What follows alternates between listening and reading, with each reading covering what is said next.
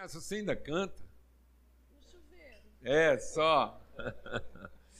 A Graça tem uma voz, assim, uma musicalidade maravilhosa. O Divino é totalmente desprovido de musicalidade, mas ele tem outras virtudes. É porque tudo que era música e tal foi, foi para graça. Senão era muito, né? E aí, homem divino, desposado da graça, como é que você está? Graças a Deus, muito bem. É um prazer estar aqui com vocês, meus irmãos. É realmente muito gostoso né, estar conhecendo essa igreja. Acho que eu nunca tive aqui, a primeira vez. Pois é. Mas está muito bem. Tempo. Troca aqui comigo. Pronto. Oi. E o Divino é um amigo, ele é a graça, eu conheço os dois, solteiro. Vocês estão casados há quanto tempo? 30. 30 anos. Rapaz. Foi nosso casamento. Esses dias, a Lana estava lá vendo umas fotos lá no Instagram e ela viu as fotos dos filhos do Gerson Ortega. É tão engraçado isso, vou contar uma particularidade para você. Aí ela viu as fotos dos filhos do Gerson Ortega lá no Instagram, dando notícia e tal. Ela falou assim: bem, nós estamos muito velho. Os filhos do Gerson Ortega já estão tá velho. Falei, bem, os filhos do Gerson Ortega é da idade do nosso filho. Paulo Neto está pertinho de fazer 40. Né? E a gente às vezes esquece isso, estou aqui com o Divino, 30 e tantos anos já, que a gente se relaciona, a vida de vocês. Eu tenho que contar para vocês, porque você vai sair daqui edificado sobre perseverança. O Divino é, é um profissional, tem um trabalho, tinha uma vocação profissional, ele, a graça homem e mulher de Deus, se casaram, mas desde que eles caminham conosco, Deus colocou no coração do divino um chamado, uma vocação, de cooperar com a igreja na França. A França é um dos países mais carentes do evangelho no planeta. E, no entanto, foi berço da reforma. A França foi um dos polos da reforma protestante e teve a sua cultura radicalmente influenciada pela reforma na época. Mas depois o secularismo, a cultura, um punhado de coisa, a própria revolução industrial protagonizada pela França, foi afastando a França do evangelho. No entanto, é, né, o, o humanismo, o secularismo graçou em campos franceses. A relação brasileira com a França é uma relação desafiadora há muitos anos. A França, ora, é parceiro do Brasil em muita coisa, né? hospedou, abrigou o Brasil em muitas circunstâncias, mas também foi protagonista de um certo, é, uma certa perseguição, um certo conflito. É bom você saber, porque às vezes a gente não entende que esse conflito é histórico, cultural. É bom você saber, por exemplo, que a coroa portuguesa só veio morar no Brasil por conta da perseguição francesa. Então já havia um conflito lá e foi a Inglaterra que ofereceu proteção a Portugal contra é, a perseguição francesa lá. E é curioso isso, porque essa coisa meio conflitante. Eu, eu até quero abrir um particular aqui, porque você já está recebendo uma ministração. A cultura latina, né, da qual nós fazemos parte, ela é muito carregada de emoções, de sentimentos, de passionalidade. A cultura latina ela é passional. Os sentimentos falam tanto quanto as convicções. E a gente precisa entender isso. Né? Porque a cultura latina imprimiu. A cultura latina é que faz. Deixa Deus ministrar o seu coração para você entender algumas coisas da nossa natureza e como é que a gente reage espiritualmente.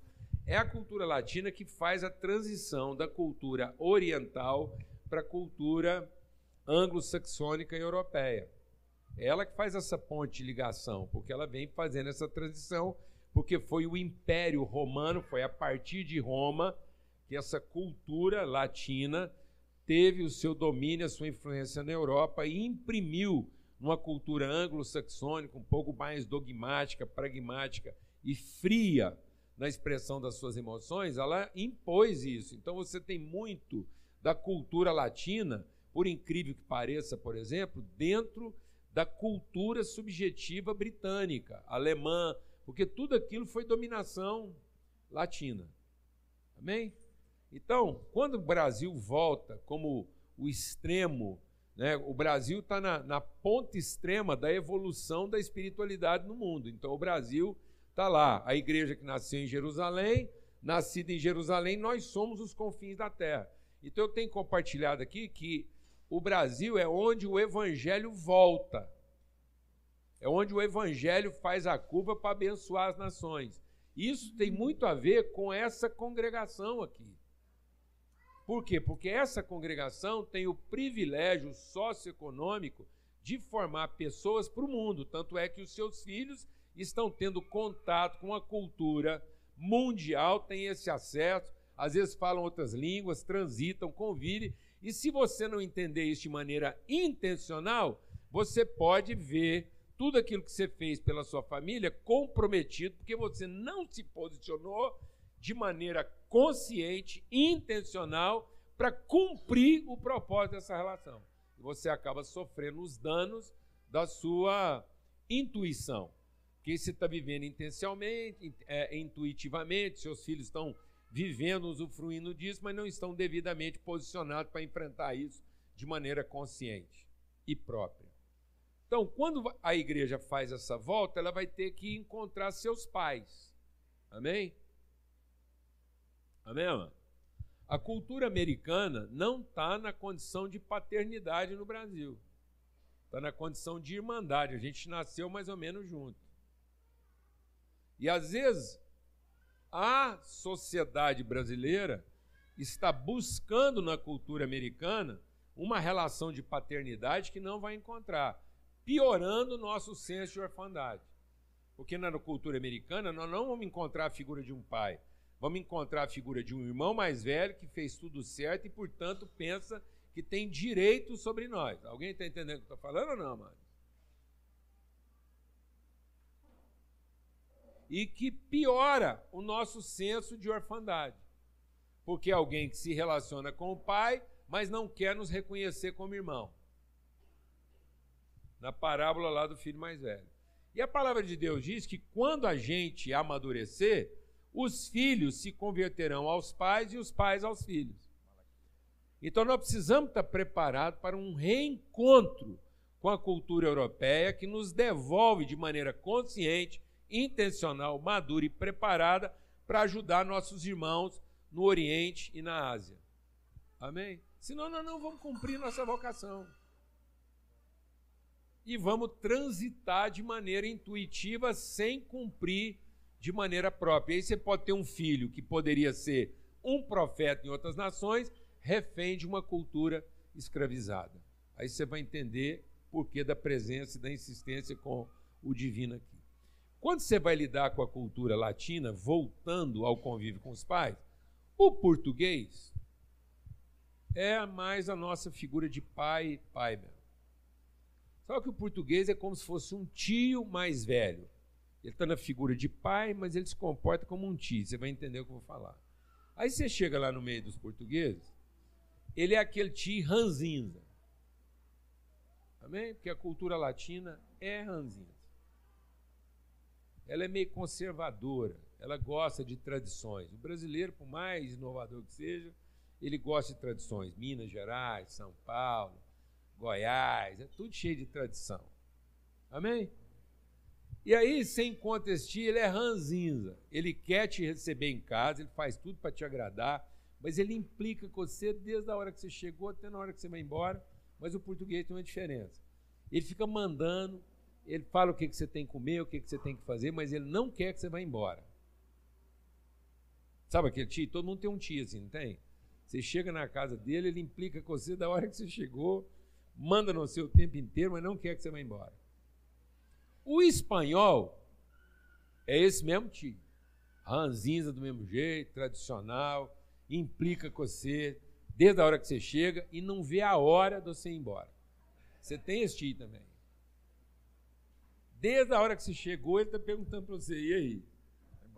É igual aquele cara que recebeu a sogra em casa e falou, e aí, sogra?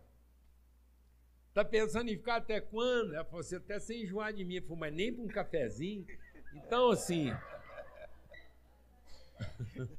é mais ou menos o espanhol. Aí você chega no tio francês, ele também sabe que você é sobrinho, ele entende o parentesco, mas ele preferia que você não tivesse vindo. Exatamente. Não é? O português não quer que você vá embora, o espanhol não vê a hora de você ir embora, e o francês fica perguntando o tempo todo por que você veio. Exatamente. É não é verdade? Exatamente. É Depois o Divino vai contar a história dele. E o italiano? O italiano é um tio promíscuo. Como ele está acostumado a muita sem vergonhice, ele não sabe direito se ele é tio, se ele é pai. Ele não sabe direito de quem, de qual das mulheres que ele viveu que você é filho.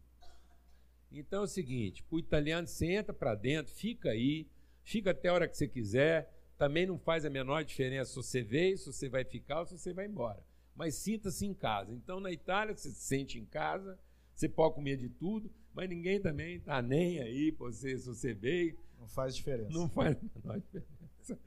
E é a festa, onde cabe todo mundo.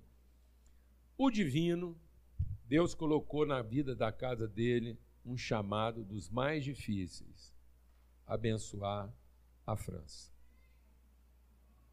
Um dos países com praticamente 2% de presença cristã reformada hoje no país. Agora o Divino vai contar um pouco para vocês de quanto tempo ele carrega essa vocação e um pouco do que aconteceu até aqui. É, é, um, é uma história, literalmente uma história de uma vida. É, convertemos em 1990, a graça um pouquinho antes, quando nem era, nem era Sal da Terra, eu converti quando começou o Sal da Terra. E em 1991 nós tivemos uma palavra lá no aniversário. Né? Um, eu acho que a primeira, primeira 1990. conferência. 1990 foi a Isso conversão. tem 33 anos. E no ano seguinte, ele aí, recebeu a palavra. Aí um pastor da Inglaterra falando sobre missões lá no, no Sol da Terra, que era na Vasconcelos Costa. E eu não estava lá, eu era recém-convertido, não participava desses, desses eventos. Eu estava na rua, entrei, vi que estava aquele movimento e entrei na igreja. E ele falava, falava assim, ó, vocês estão achando que eu vim aqui para dar uma aula de missões? Não. Eu vim pedir socorro. Passa Macedônia. Passa Macedônia e vem nos socorrer. Aquilo queimou no meu coração. Eu não assisti o culto, não vi louvor, não vi pregação, não vi nada, eu vi essa frase. E a partir daí meu coração começou a voltar para a Europa e eu ainda não sabia. E esse homem aqui é muito doido. né? Quando eu fui para. Aí em 1994, quatro anos de convertido, ele, eles resolveram me empossar como pastor em Uberaba, a cidade mais difícil de evangelizar no país. Ele fazia escola. Então, é, foi é. Então foi, mandou para Fogueira. Em Uberaba. Tradicional. Pensa uma cidade tradicional, é Uberaba. Exatamente. Não tinha. Lá você não podia pregar na rua, lá você não podia fazer evangelismo. E lá eu chorei. Eu, eu, eu brigava, eu pensava assim, por que, que o Júnior veio me mandar para cá? Então eu chorava em casa, ficava aquela coisa, uma dificuldade. Só que em Uberaba eu comecei a descobrir uma grande ligação com a França. Então a, a Igreja São Domingos, as pedras de, de lá vieram da França. A, a igreja de é, Nossa Senhora das Graças, que é a medalha milagrosa, também nasceu na França. A cultura na França, a cultura, a escola a principal, que era marista, é Champagnat, que nasceu na França. E eu fui, aquilo começou a mexer com o meu coração, além do espiritismo, o kardecismo, que nasceu em Lyon, na França, que é Allan Kardec. O kardecismo brasileiro, cuja capital nacional é, é Uberaba, é nascido em Lyon, na França. E diga-se de passagem, Lyon foi a primeira cidade transformada pelo Evangelho, porque foi a cidade para onde dois discípulos de João foram transferidos para plantar o Evangelho lá. E foi em Lyon que o São Patrício, fugindo da escravidão irlandesa, ficou preso e se converteu em Lyon. E na conversão dele, ele voltou para o Reino Unido e é o responsável por levar o evangelho que alcançou todo o Reino Unido a partir de Lyon, na França. Agora veja que coisa fantástica. E as coisas vão e aumentando. concomitantemente, foi lá que nasceu o kardecismo, que hoje o kardecismo tem no Brasil a sua maior referência no mundo. Então, alguma coisa nascida lá em Lyon, que foi de avivamento, que transformou toda a Europa, também gerou o, o, o, o, Espiritismo kardecista, cujo o Brasil é o maior representante que tem a sua capital em Uberaba. E a primeira cidade que eu visitei na França foi Lyon. Foi Lyon. Eu entrei na França através de Lyon. Então, o Evangelho, tem 1996. Tá bom? Então isso vai para 20 e tal anos. É. 27 anos. E 27 anos. Esse foi o primeiro lugar. Só que em 94 para 95 eu recebi, nós recebemos o pastor Ari, Ari Skates, lá na nossa igreja, quando a gente estava plantando, trabalhando lá na plantação de, de Uberaba, né, nessa guerra total, sofrendo. É, a história de Uberaba não dá tempo de eu contar aqui do que nós passamos lá. Entendeu? De mapeamento, de oração. Nós orava, eu orava saía todos os dias de manhã, 12 quilômetros de oração em todas as ruas de Uberaba. Tem um mapa lá em casa até hoje. Então, todas as ruas de Uberaba eu passei orando todos os dias, todos os dias. E aí, quando o Ari Skate esteve lá, ele então ele deu uma palavra. E ele me conta a história de um pastor, um livro, ele escreveu um livro de um pastor belga contando a história dele, a biografia dele, e ele fala o seguinte, que ele treinou missionários para o mundo inteiro mas o coração dele sempre esteve na França. E ele fala: Eu estou morrendo, no final do livro, eu estou morrendo sem nunca ter convencido um único pastor, um único missionário de gastar sua vida na França. Aí não foi mais uma vez, eu chorei. Eu chorei, levantei a mão, falei: Então, o dia que chegar lá no céu, avisa para ele que acabou de convencer um, porque a partir de hoje, 1994, eu vou gastar minha vida inteira para a França. E aí eu comecei esse trabalho, orar e Deus começou a realizar milagres, porque em 96 a igreja não tinha dinheiro para pagar o salário do pastor. A minha geladeira chegou a secar algumas vezes, não tinha nada na geladeira. E Deus mandava dinheiro lá, mandou o pastor bater na porta, falou, alguém mandou entregar esse dinheiro, esse dinheiro aqui para fazer compra para sua casa. Então Deus nos sustentando. E nós somos lá em 96, em Lyon. Dali nós fomos orar na França. Só que a França, como o pastor Paulo Júnior disse, é, não quer a gente lá. Então não consegui abrir porta. Eles não os queriam, eles não querem saber de evangelho, eles não querem saber de Deus, eles não querem nada. E mesmo dentro das igrejas não abria porta. E a gente sofrendo e orando e buscando, e durante 28 Principalmente anos. Principalmente para brasileiro. Principalmente para brasileiro. Falar para mim exatamente essa frase. A imagem queimada na Europa é, é a liderança evangélica brasileira. Porque Muitos dizem que nós mandamos para lá o nosso expurgo. Quem não deu certo aqui é expurgado para lá, porque lá ele é obrigado a aceitar qualquer coisa. Ou então, alguns brasileiros vão para lá para roubar o pouco que ainda sobra de evangélico disso. nas igrejas, fazendo campanha que não é para transformar o povo, mas é para arrumar adepto. Então gerando, acaba gerando uma concorrência evangélica. Um outro ponto que mexeu muito no meu coração é porque poucas pessoas sabem que o primeiro culto protestante no Brasil foram os franceses. Em 1557, em março de 1557, foi ministrada a primeira ceia ali na, na Baía de, de Guanabara. Então eles chegaram, estavam fugindo, eram famílias, eram profissionais, é, eles estavam fugindo da perseguição protestante, da, da, guerra protestante que acontecia na França. E aí, aí desencadeou muitas mortes. E um, um desse povo o vieram três navios. martírio Eva é, evangélico protestante no Brasil foi de franceses. Então, o primeiro sangue derramado, derramado, derramado em terra brasileira foi, foram dos franceses. E esse sangue clama. Apocalipse fala que esse sangue desses justos ainda clama, e isso foi queimando no meu coração. E é muito importante entender, porque tem duas coisas. O Paulo Júnior começou com a história de retorno. Converteu o coração do pai ao filho. Isso foi o, o início do projeto Éfeso. Foi. O projeto Éfeso começou com essa visão, da gente, da gente então fazer o caminho de volta. Então o ministério começou a fazer esse caminho de volta. Então nós fomos, o Paulo Júnior foi para a Inglaterra, Escócia, Então nós começamos a retornar o evangelho. Nós temos então missionários na Inglaterra, missionários na Escócia, missionário Hans na Alemanha, de Lutero. E a França, eu sempre clamava. E foi um, era uma voz muito ruim, porque você falava para a multidão e ninguém falava, França, para quê? Primeiro que eles não nos querem, o que, que nós vamos fazer lá? Porque é um, é um trabalho assim, de muita dificuldade. Então, isso. E o outro é a questão dos huguenotes. Esse sangue, sempre quando eu lia isso, eu, eu, aquilo me emocionava, me tocava, eu falava, Deus, o que, é que a gente pode fazer por isso? Então foram 28 anos visitando a França, fiz seis viagens na França, sem condições financeiras? Diga-se de passagem, sem condições financeiras, eu até brinco, eu falo assim, a cidade que eu mais conheço, sem ser a cidade que eu já morei na minha vida, é Paris, que eu mais visitei. E todas as vezes que eu fui, eu não fui dinheiro próprio, Deus, Deus providenciava.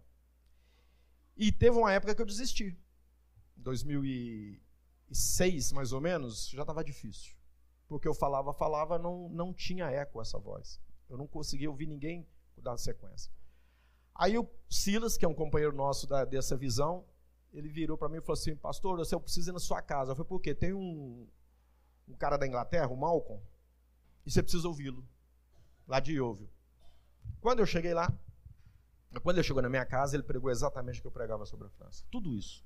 Aí eu vi que Deus estava me trazendo de volta. Trazendo de volta. Falei, Deus. Aí nós fomos na Inglaterra, fizemos uma viagem em 2008. Era para a gente ter ido, a minha esposa adoeceu. Eu recebi uma palavra antes disso, pouca gente sabe. Nosso amado pastor Couto, no encontro nosso em Caldas Novas, ele me puxou para um canto e falou assim: Pastor, você vai para a França. Mas antes, e eu não quero. Isso aí você não pode contar para sua esposa. Eu contei para ela tem pouco tempo. Antes, sua esposa vai ter uma perda muito grande.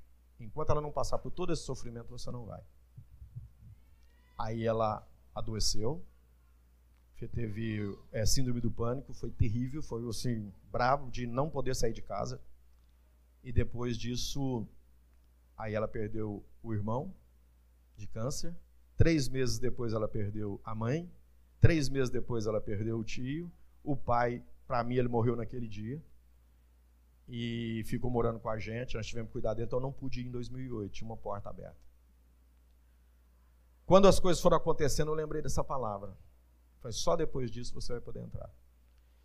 E eu desisti novamente, Júnior, em agora em 2021. Eu tive uma conversa com Deus franca, um tete a tete, literalmente. Eu vinha num, de uma reunião, não sei onde eu estava, eu, e veio um, uma tristeza muito grande no meu coração e eu chorei muito. Eu chorei e falei para Deus, eu parei o carro no meio da rua, comecei a chorar e falei, Deus, não dou conta mais. Nem Abraão esperou tanto tempo. Ou o senhor faz um, ou o senhor resolve isso na minha vida, Senhor, ou eu nunca mais vou falar da França.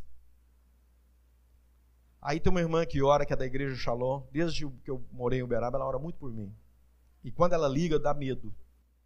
Toda vez que ela liga, ela fala, ela fala, pastor divino, você pode me ouvir? Eu tenho uma palavra de Deus. Meu você, Deus, aí, aí meu amigo. Tudo. Até hoje. Você tudo... não estava aqui, a gente começou a reunião hoje falando que Deus é tremendo, porque ele faz tremer. Então, é, faz é tremer, tá? Me, fe, me, fez tremer. Deus está sempre tremendo. Aí ela ligou e falou assim: pode falar, minha irmã. Ela falou assim: eu tive uma visão de um homem caído. Eu falei, vamos economizar a conversa? Eu já estava orando. Vamos economizar a conversa. Porque eu vou ter que descobrir que esse homem você vai querer falar, vai, cheio de enigmas. Era eu, irmã? Era. Era você. Eu falei, qual que é o recado, minha irmã? Deus mandou falar para você, ora, é, levanta e anda. Aí eu entendi a conversa. Eu, eu, aí só que eu sou meio abusado, eu fui desafiar Deus. Falei, Deus, isso 2021, agosto de 2021. Tá bom, Deus. Eu aceito. Mas eu quero ir lá na França, agora. E não tinha dinheiro no meio da pandemia, 2021. Eu preciso ir na França então, porque agora eu quero não é a nação, eu quero uma cidade. Eu quero visitar uma cidade. E naquele momento veio uma cidade. Veio no meu coração, Bordeaux. Tá bom. Falei isso para Deus. Então, se essa palavra é do Senhor, eu quero esse sinal. E eu não tenho dinheiro, não tenho condição. Aí Deus, como dá muito além do que a gente pensa, do que a gente imagina, do que a gente. Um irmão foi criado comigo, irmão mesmo. Nós somos irmãos assim de, não somos de sangue, mora nos Estados Unidos, é americano. Ele me ligou, nós conversando, e eu falei que estava com muita vontade de ir lá. E quando eu falei o nome Bordeaux, ele falou assim: oh, eu tenho um sonho de conhecer, porque ele foi mestre lá nos Estados Unidos, garçom. Eu quero tomar os vinhos de Bordeaux. Aí, mas mesmo assim, falei, ah, mas não dá. Mas o que, que tem? O que, que você precisa? Eu falei, por quê? Ele falou, não, fala, levanta, faz o levantamento. Fiz o levantamento, tá ficando caro demais. Aí ele falou assim, não, quero alugar um, um apartamento, ficar um mês por lá. E ele virou para mim e falou assim, então faz o seguinte, arruma a mala que eu vou pagar para você a graça. Vocês dois vão. E ele não é cristão. Quer dizer, não sabe, né? Ele não, não é frequentador de ele, igreja. Ele não é evangélico. Ele não é evangélico, cristão ele é. E aí, o, aí, depois ele mudou a situação. Falou, assim, vamos fazer o seguinte, vamos fazer diferente? Liga lá e vê quando fica o motorhome, porque a gente tem um sonho de viajar dirigindo pelo, pelo mundo. Nós tínhamos sonho de criancinha. Liga lá e vê quanto fica. Passei o preço, eu falei, tá tudo pago. Vamos fazer o seguinte, vai eu, você, a sua esposa e a minha esposa. E nós vamos rodar a França. Então o resto da França que eu não conhecia, ele pagou tudo para a gente rodar. E aí, nesse meio tempo, nasceu um relacionamento que é o Jorge Pinheiro. Pastor Jorge Pinheiro é da Igreja Batista. E ele é ele ele é o professor do Mateus.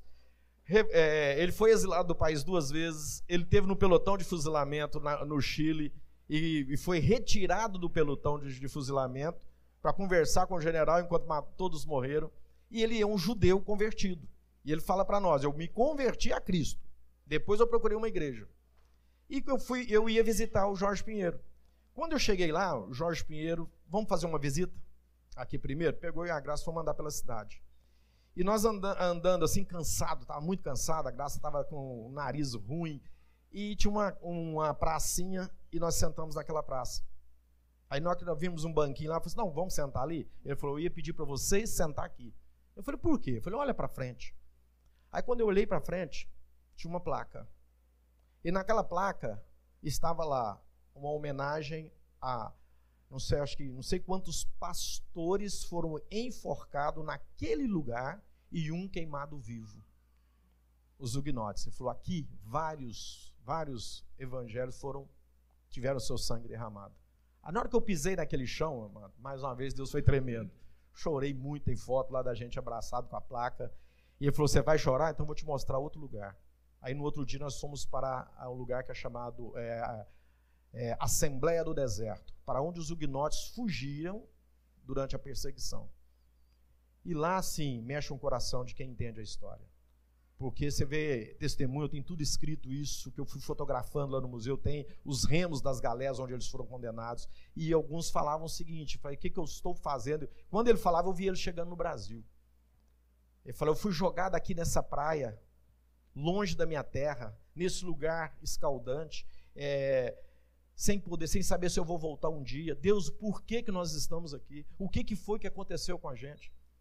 Um outro fala assim: eu, eu nunca mais vou poder ver a França. Isso está escrito, os, docu os documentos estão lá. Eu nunca mais vou poder ver a França. Os meus filhos foram tomados, naquela época os filhos eram tomados dos protestantes, levados para a igreja e o padre o rebatizavam e eles então agora iam ser, serem ensinados na doutrina católica para que não fosse uma outra outra linha de protestante. Então assim, você, e outros foram pegavam uma roda de ferro e amarravam ele em todas as os membros, inclusive a parte sexual, e ia esticando até que se rompiam, enquanto o outro batia com ferro. Então tá lá a roda, tá lá o nome das pessoas, tá lá a relação dos pastores. Mais de 300 mil pessoas foram mortas por causa disso naquele, naquele lugar. Então assim, aquilo, aí eu mexeu. E, nessa, e a assembleia, a assembleia lá do, que eles falam, pastor Júnior, eu estou com um documento de 2021, quando Deus mexeu no meu coração, que é lá todo setembro, acho que é o primeiro, é o primeiro setembro, o primeiro domingo de setembro de todos os anos, tem um culto lá que faz novamente a Assembleia do Deserto. No mesmo lugar, está lá a mata, está lá o bosque, do mesmo jeito, do, que europeu conserva tudo, e lá é feito um culto das igrejas protestantes da França.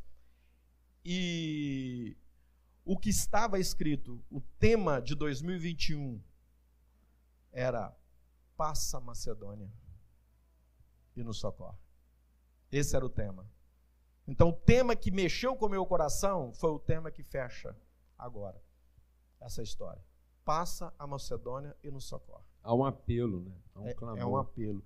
Aí o pastor Jorge Pinheiro, a gente foi é, jantar na casa dele, estava lá na casa dele, ele virou para mim, ele, eu morrendo de medo, que ele tem dois doutorados, o cara é, é jornalista, correspondente dos, dos, é, dos, Estados Unidos, correspondente da, da, da, Rede Globo, é da família Pinheiro mesmo. E eu assim, falei, o que, que eu vou conversar com esse cara? O cara é doutor, eu não sou nada, você conhece ele. Mas é um, um amor, um doce, setenta e poucos anos. Ele virou para mim, sentado na mesa, e virou para mim falou assim, Divino, eu não tenho outro jeito de falar isso para você. Eu não tenho como. Estou olhando, estou vendo o sol da terra, vendo a vida de vocês, estou sabendo a sua história. Não tem como fazer, falar diferente. Vem para cá e me ajuda. Vem me ajudar. Eu falei, Jorge, 28, 28 anos esperando. E ele falou, não, e para você ter autoridade, que chama, é um grupo que chama, e o grupo que ele, tá, que ele criou, que eles criaram, com o pastor da França e com a Igreja Batista aqui no Brasil, em Perdizes, que eu vou estar tá lá é, sexta-feira agora, é, chama Croix Huguenote, Cruz Huguenote, que é o símbolo desse povo, desses guerreiros da época. Hoje tem oito pastores lá. Ah, nos últimos dez anos esse movimento começou. E tem, já tem oito pastores, é, que está lá fora ele, com ele nove, casais, famílias. Ele falou, então, mas para que você tenha autoridade para a gente poder trabalhar a nação, você não vai vir pela só na Cruel Gnote. Eu vou arrumar uma igreja para você vir. E aí ele falou, espera minha ligação. Passou uns dias ele me ligou. Falou, tem um pastor aqui em Via-Lebel, na Grande Paris, e eu conversei com ele sobre você, liga para ele. Eu liguei, e ele falou, vamos fazer o seguinte, você precisa de uma porta para entrar na França. E nós queremos te receber. Nós não temos condições de pagar nada, porque a igreja lá não tem, não tem dinheiro, mas eu queria te receber. E aqui nós vamos trabalhar porque qual que é o grande problema da França hoje? Júnior, eu tenho visto isso. Não é só falta de conversão, falta de cristão. Lá tem muito protestante não praticante, porque são descendentes dos huguenotes. É uma história. Eles são descendentes. Então ele vem de família protestante, ele não muda. Então ele nunca entrou numa igreja, nunca viu um culto, nunca viu nada sobre o evangelho, nem conhece a Bíblia mas no coração dele ele é protestante, não praticante. Mas só que a, a, a França hoje, ela tem 2.700 igrejas, mais de é, 3.600 municípios. Não tem uma igreja para cada cidade. O sonho do francês é ter uma igreja para cada 10 mil habitantes. Hoje está uma igreja para cada 25 mil habitantes. E as igrejas que tem, não tem pastor.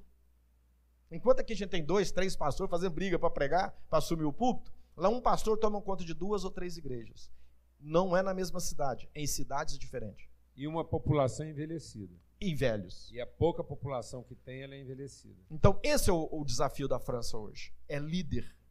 E ele, aí ele até me perguntou: eu quero te ajudar, você tem o abono do Jorge, o Jorge aqui para nós manda. O que, que você quer? E ele me perguntou: você vai vir para a minha igreja? Eu não vou te entregar a minha igreja, porque que eu amo essa igreja, mas vai ser a porta que você vai entrar. Mas o que, que você. Você quer plantar a igreja do Sal da Terra? Eu falei, não. Nós não estamos aqui plantar a igreja, tem tanta igreja sem pastor. Nós queremos cooperar com a igreja francesa. Cooperar, revitalizar. Revitalizar a igreja francesa. E se é por aí que tem que começar, então eu quero. Ele falou, então tá bom. Então você vai vir para cá, porque a cultura francesa é difícil. Se você não falar o francês como francês, eles não vão te ouvir assim no, no palco para palestrar, você tem que palestrar corretamente. E uma cultura muito difícil. São, é, isso para eles é patrimônio. É patrimônio. Então você vai vir para cá, nós vamos abrir a porta da nossa, da nossa igreja para você e a graça aprender tudo que precisa, limpar o francês. E nós vamos arrumar uma igreja para você. Trabalhar. Um equívoco que a gente tem, agora eu queria falar com vocês, principalmente para para esse grupo aqui de pessoas que, que vivenciam a realidade sociocultural que vocês vivenciam e aquilo que vocês estão proporcionando para seus filhos. O modelo de igreja que o Brasil pratica de maneira geral, ele não vai atender de maneira sustentável essa população que está chegando aí, jovem, que tem uma determinada cultura, um determinado ritmo e uma determinada dinâmica de vida.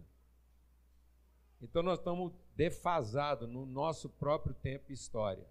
E quando eu digo que às vezes a gente está procurando modelos como referência, que não são modelos à nossa frente, são modelos concomitantes, que vão viver crises simultâneas.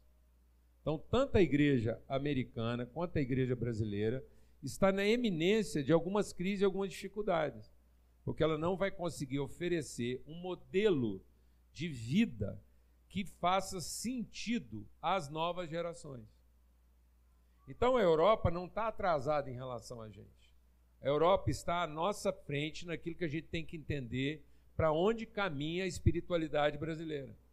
Porque se você for na Europa, lá não está cheio de templos pagãos. Presta atenção no que eu vou te falar. Se vai na Europa, lá não está cheio de templos pagãos. Lá está lotado de catedrais imensas, cristãs. Aquilo já foi lotado de gente. Você vai numa catedral Santo Gaio, Santo Paul, aquilo foi feito com dinheiro de crente, cristão. Aquilo lá é cristianismo. E aquilo era tão lotado ficava gente na porta. Tinha coral, tinha pregador, tinha culto evangélico, tinha conversão. Alguém está entendendo o que eu estou falando? E agora aquilo é uma relíquia. Porque aquilo não faz sentido nenhum para a juventude do país. Então a juventude europeia não tem problema com Deus. 98% da juventude europeia tem problema com a igreja. Porque o modelo eclesiástico que a igreja oferece não condiz com aquilo que é a realidade sociocultural dele. Porque o modelo evangélico oferecido hoje é um modelo emergente. É um modelo de quem quer fazer sucesso, quem quer ser reconhecido, de quem quer ter o que não tem. O problema é quando a pessoa passa a ter o que todo mundo quer ter, agora ela já tem. O que, que ela faz com que agora ela já tem? Então nós ainda vivemos a pregação de um evangelho emergente, estimulando o povo a encontrar no evangelho o caminho de ter o que não tem. Tá bom. E hora que eles tiverem aquilo que todo mundo quer ter, o que, que eles vão. Qual é o propósito disso? Então, a crise espiritual não é uma crise de posse. Enfia isso na sua cabeça de uma vez por todas. É uma crise de propósito. A maior crise humana é porque o capeta nos engana dizendo: Eu posso te dar o que você não tem. Tá bom. Aí o capeta te dá isso. E aí?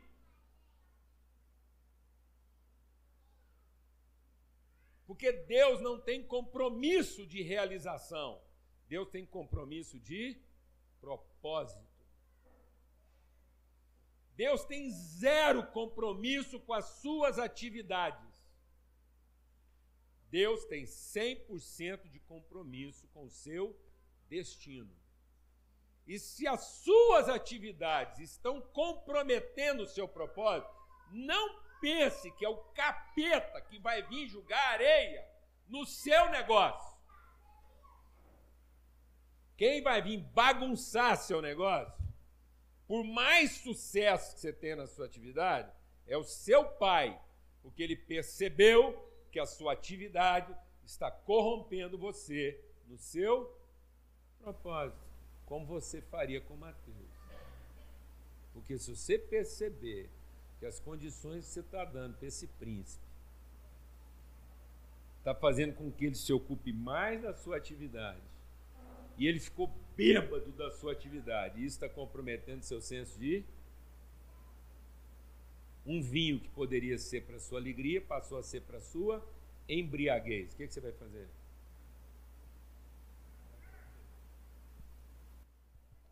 Então, amados, nós precisamos entender a espiritualidade europeia. Porque do ponto de vista sociocultural, ela está na nossa frente e a gente está tomando parâmetros que são o quê? Concomitantes com a nossa realidade e atividade. Então nós não temos que focar na nossa atividade. Nós temos que prestar atenção para onde é que isso está nos levando. Por isso que os filhos têm que se converter aos pais, para que os pais se convertam. Então, quem vai devolver propósito para o continente velho? Os filhos. E quem vai dar senso de propósito para os filhos? Os pais. E aí, para encerrar, pouco depois de 1900, fala para mim, sem pensar, sem pensar, qual é o monumento turístico você acha que mais identifica o Brasil? Monumento, não estou falando ambiente, não. Você pensar num monumento turístico no Brasil que identifica o Brasil. Se você tivesse que escolher um monumento que identifica o Brasil, fala assim: eu vou fazer um cartão postal. É mesmo o Cristo Redentor. Olha. O Cristo Redentor. Quem deu o Cristo Redentor de presente para o Brasil? A França. Oh, papai. No auge do seu secularismo, a França não abençoou o Brasil com uma engrenagem. E nem com um triângulo, que a França deveria ter mandado um triângulo para cá. Equalité, fraternité e. Hã? Liberté, equalité, é, fraternité. Por que, que não está lá um triângulo? Hã? Por que, que não mandaram um triângulo iluminado lá para colocar em cima do corcovado lá? Liberdade, igualdade e fraternidade. Não, mandaram um Cristo Redentor. Redentor de quem? Hã? É, mas é um outro triângulo. Né? Agora, é, agora pensa. Agora pensa. Redentor de quem? Aquele Cristo deveria ser redentor de quem? Do Brasil? Para ser do Brasil, fantástico essa foto. Para ser do Brasil, ele tinha que estar com os braços virados para onde? Para o continente. Para o Brasil. Mas não. Os franceses deram de presente e mandaram instalar o Cristo Redentor com os braços abertos, virados para onde? Para a Europa. Pedido de socorro. O que, que a França estava enviando para o Brasil? Um pedido de socorro, socorro espiritual. O nosso monumento turístico mais conhecido é um pedido de socorro de uma nação secularizada na esperança de que o Cristo do Brasil seja redentor da Europa.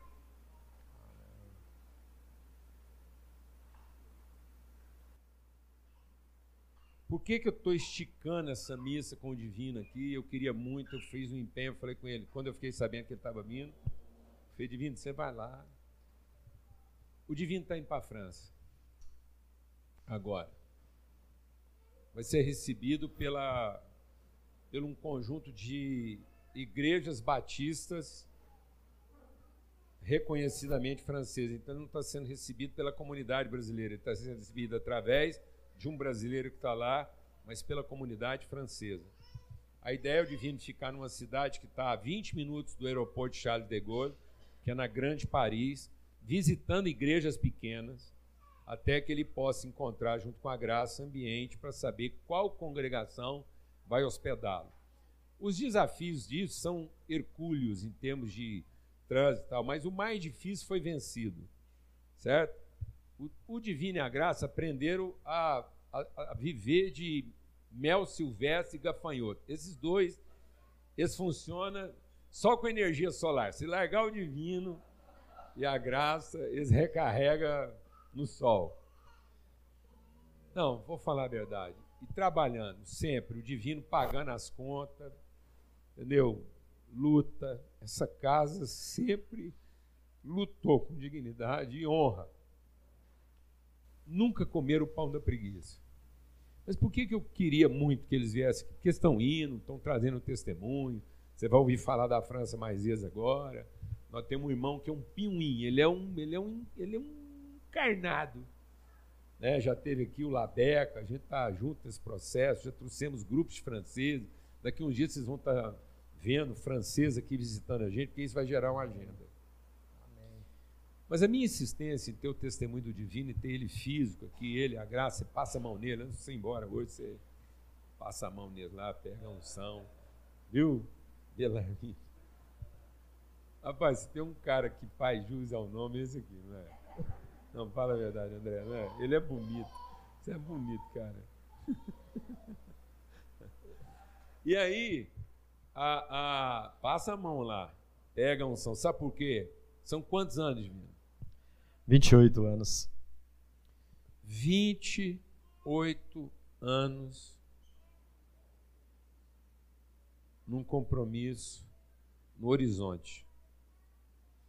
Eu queria que você recebesse essa unção, porque às vezes você já desistiu de algumas coisas que Deus te deu com 28 dias, com 28 semanas, com 28 meses. Você está recebendo o testemunho de alguém aqui que passou o prego.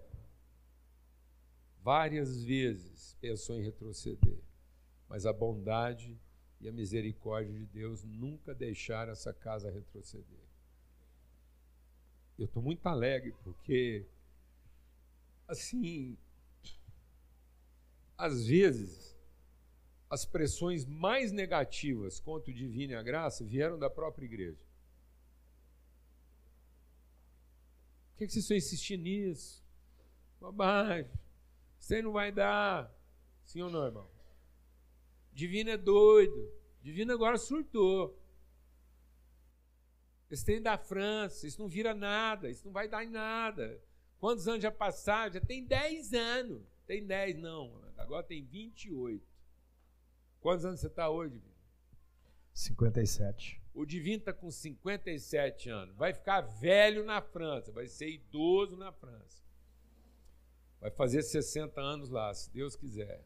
Talvez fica por lá mesmo, não vou ter que fazer uma força-tarefa para ir lá fazer o velório dele, ou ele vir fazer o meu. Mas o caso é o seguinte: quantos anos você tinha quando isso começou? Porque às vezes o povo não faz a conta. Nem sei quanto, 20. Foi ordenado com 28, 27 anos. 29 anos. 29, 29 é. 29 anos. 29 anos. Ele era up to 30. Ele era para 30. Ensina isso para os seus filhos. O povo hoje não tem constância. Um dos primeiros sinais de que uma pessoa está sendo guiada pelo Espírito Santo é longanimidade. Outro sinal da presença do Espírito Santo na vida de uma pessoa é paciência. Poder não é sinal de Espírito Santo. Quem trabalha na relação do poder é Satanás. Deus trabalha o esvaziamento do poder para trabalhar as virtudes. Se você está precisando de poder para realizar o propósito de Deus na sua vida, é o capeta que está te orientando. Porque para realizar o propósito de Deus na sua vida, você precisa de paciência, longanimidade, mansidão perseverança. Você não precisa de dinheiro, você não precisa de saúde e nem de poder. Você precisa de mansidão, paciência, longanimidade, perseverança, misericórdia. Você vai ser um homem bem-sucedido. Nem que isso leve a sua vida inteira. Mas você vai morrer cumprindo o seu propósito e não longe dele a impaciência, o desânimo, a amargura e a ansiedade vão fazer você buscar poder e isso vai desviar você do seu propósito. Entendeu isso? Em nome de Jesus. Você não está precisando de mais saúde, nem de mais poder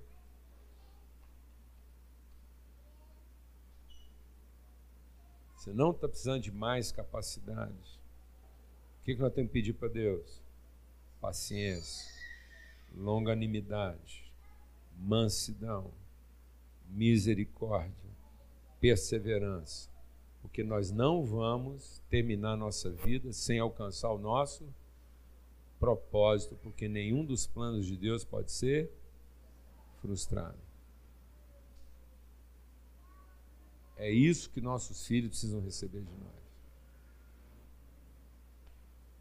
Por isso, não se apavore quando você vê um filho seu aparentemente saindo do rumo. Não deixe ele perceber que você está apavorado porque alguma circunstância saiu do rumo. Amém? Não fique apavorada porque algum desenho na tela não corresponde à nossa expectativa. Amém? É Deus chacoalhando. É o Deus tremendo. Para trabalhar em nós o quê? Longanimidade, perseverança, misericórdia. É disso que os seus filhos têm que ser feitos. Amém? Nossos filhos não são feitos de saúde, dinheiro e poder. Nossos filhos são feitos de paciência, longanimidade, misericórdia, bondade, mansidão. Amém? Recebe isso hoje. Você está recebendo um testemunho aqui. Amém? Lembra que quando o divino falou de perseguição, de gente queimada na praça, amarrada em ferro, não era um pagão que estava fazendo isso. Sabia disso? Sabe esses caras que ele falou aqui que foram queimados na praça, esquartejados, estirados até arrebentar? Não era um idólatra pagão lá do outro lado fazendo isso contra ele. Sabe quem estava fazendo isso contra ele? Outro cristão.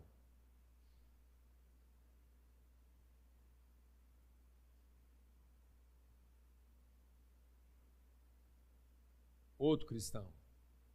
Era um outro irmão que estava fazendo isso. E sabe por que, que o outro irmão estava fazendo isso? Porque tinha medo. E como ele tinha medo, sabe o que, que ele trabalhava na vida dele? Poder. E aí, cheio de poder, ele não tinha paciência, não tinha misericórdia, não tinha longanimidade. Amém? Só poder, só saúde e só dinheiro. Então, de um lado estava um cristão sendo estirado até arrebentar, e do outro lado estava um outro cristão estirando o irmão até acabar com ele, numa relação de quê? Poder, dinheiro e saúde. Porque não sabiam exercer um com o outro o quê? Misericórdia. Então, muitas vezes, não foi o capeta a maior resistência na vida do divino e da graça.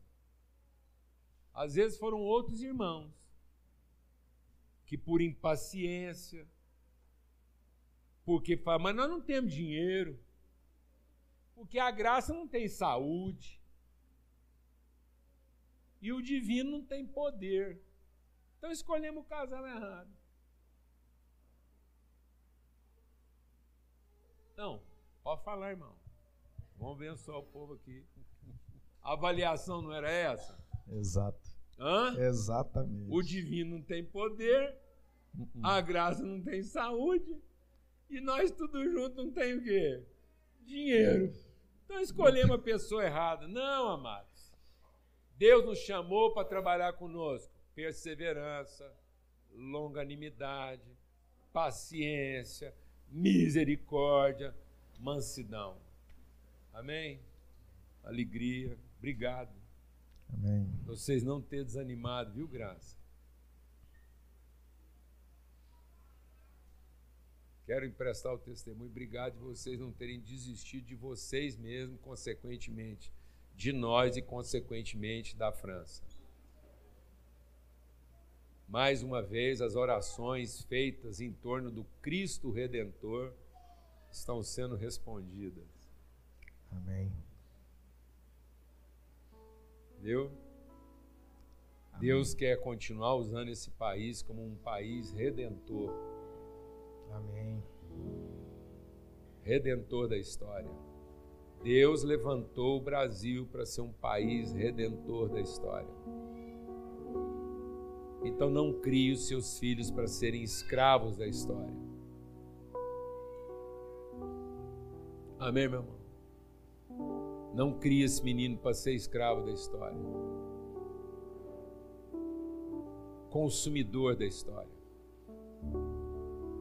Não crie esse menino para achar que ele precisa na vida de dinheiro, saúde e poder.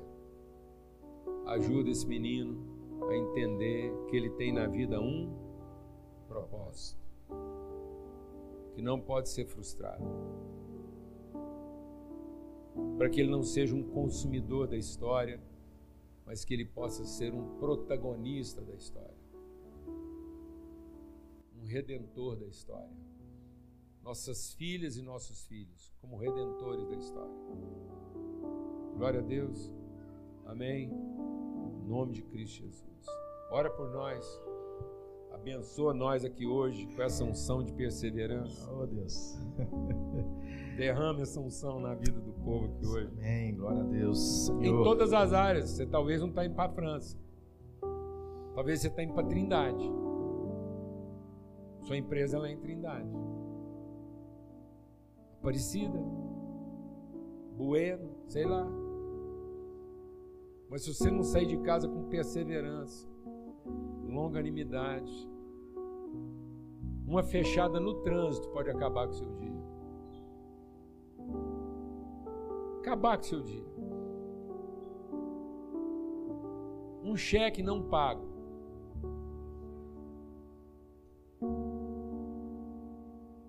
queria dar um testemunho aqui que eu recebi ontem. Ontem eu recebi um testemunho do irmão. Ele falou assim: Eu queria contar uma história para vocês. Há um tempo atrás eu tomei um cano financeiro. Um cano grande. Muita grana.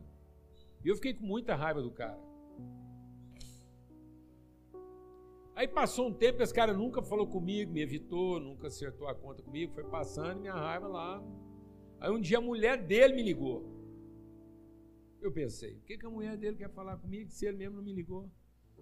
A mulher dele me ligou e falou assim: me ajuda, eu estou aqui no interior de Goiás, meu marido acabou de escorregar no banheiro. Toda vez que alguém fala que escorregou no banheiro, eu lembro da passagem bíblica que fala que o homem iludido, o homem vaidoso, o homem presunçoso da sua vida, o homem arrogante nos seus, nos, nos, seus motivos, é como alguém que anda sobre um piso ensaboado. Porque tem gente que acha que precisa de um diagnóstico de câncer, precisa de um, de um problema financeiro grande para derrubar ele. Não precisa, não, amado.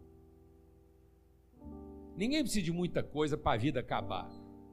Precisa só de um azulejo liso e molhado.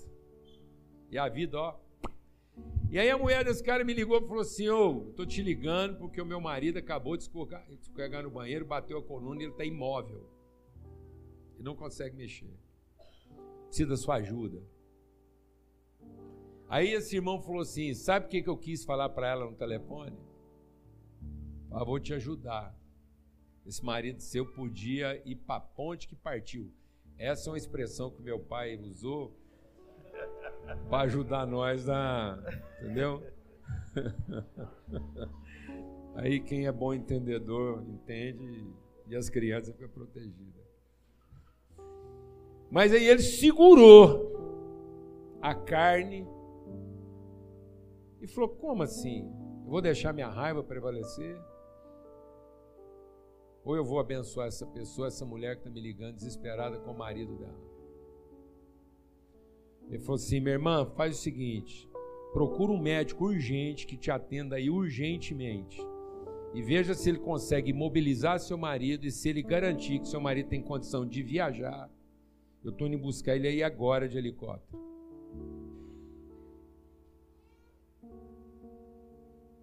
Ligou para o hospital, acertou o atendimento urgente dele. O médico de lá autorizou ele a embarcar. E o cara reverteu a raiva dele em virtude. Glória a Deus. Exerceu longanimidade. É isso. É só isso. O Evangelho é tudo isso, porque é só isso. A virtude prevalecendo sobre o poder e sobre o direito. Amém? Amém. Ora por nós aí. Antes de orar, só quero falar uma coisinha. Um dia o Paulo Júnior, não sei o que estava no coração dele, não sei se você lembra disso. Ele me fez uma pergunta. Acho que ele viu esse sofrimento, essa luta, ele sempre acompanhou o Paulo Júnior. Ele está longe, mas ele está sabendo o que está acontecendo. Né? A gente não encontra. Amigos é aqueles que a gente precisa encontrar todo dia. Depois de 10 anos, se você encontrar, a gente continua sendo amigo. Amém. E ele me fez uma pergunta. Por acaso nós falhamos com você? Você lembra disso? Alguma coisa no ministério está atrapalhando a sua ida? Nós estamos falhando com você? Na hora, o Espírito Santo me deu a resposta. Né, ele falou disso de amigos, de irmãos segurando, de irmão não deixando, de irmão sendo contra. Mas Deus me deu a resposta. Para o propósito de Deus, nenhum homem pode impedir. Então ninguém dá, ninguém atrapalhou. Ninguém, ninguém bloqueou. Porque existia um propósito e o, o processo muitas vezes é mais importante do que o alvo. Ontem o Antônio tá também falou para mim, falou para nós isso. Muitas vezes é o caminho. É o caminho e Jesus é o caminho, que é importante. Todas as coisas cooperam. Entendeu? Porque ninguém. Então, meu irmão, muitas vezes você pode estar achando que alguém está impedindo a sua vida de cumprir seu propósito. Eu quero declarar: o que Deus tem para a sua vida, ninguém pode impedir. E muitas vezes eu estou sendo frustrado pelo caminho porque eu não estou no propósito de Deus, eu quero o meu propósito. Eu quero o meu propósito. E as nossas frustrações vêm das nossas expectativas. Então eu ponho, eu ponho uma expectativa e acho que aquilo é o propósito, e eu vou orar a Deus e perguntar a Deus se Ele abençoa a minha expectativa, o meu propósito. Deus tem um caminho a seguir e Ele vai continuar seguindo. Quando você nasceu e muito antes disso, Deus já tinha um caminho para você. Deus tinha um propósito na sua vida. Os 28, os 28 anos, 29 vai fazer esse ano, eu não me arrependo nem um dia do que eu passei. Plantei igreja aqui no Goiás, no Uberaba, lá em Uberlândia. Nosso casamento nasceu na plantação de uma igreja, que era o Vigilado. E sempre eu sabia que Deus tinha um propósito, que era esse. E está se cumprindo agora. E uma outra coisa que o Júnior sempre falou, que ele brincou aqui, mas é verdade. Deus não tem. Ele, uma vez ele chegou para mim e falou assim: não sei para quem que nós estávamos conversando, ele virou e falou assim: não, preocupa não, que o divino e a graça com Deus a respeito de dinheiro, isso aí não é problema. Porque o que, o que precisar, Deus vai fazer. E toda vez que eu viajei foi desse jeito, inclusive agora. Uma viagem que ficou mais ou menos em 80 mil reais, em plena pandemia, eu não gastei. Deus providenciou. E era o tempo de, do chamado, de completar o chamado. Então, irmãos, e eu quero deixar uma coisa muito clara. Quando a gente pisar a França de forma definitiva agora, que para nós é definitivo, nós estamos vendendo a nossa casa. Nossa casa está à venda. E Deus levou os nossos filhos. Os nossos filhos estão morando na Holanda. Nada nos prende mais nessa terra. Nada. Mas quando a gente pisar naquele lugar, não somos nós. É o ministério. É a igreja brasileira. Nós estamos indo lá para cumprir o propósito divino, porque jamais eu gostaria, eu não, eu não iria para a França pelo meu coração. Não, nunca tinha pensado em visitar a França. Nunca tinha pensado em sair do, do Brasil. Mas Deus tinha um propósito. E hoje eu tenho certeza disso. Amém. Se eu tive dúvida nesses 29 anos, hoje eu não tenho dúvida. Então, que seja para ir lá e morrer, viu, João? Que seja para sentar lá e morrer. Mas eu sei que eu cumpri o propósito que Deus tinha para mim, para minha casa. Fecha seus olhos.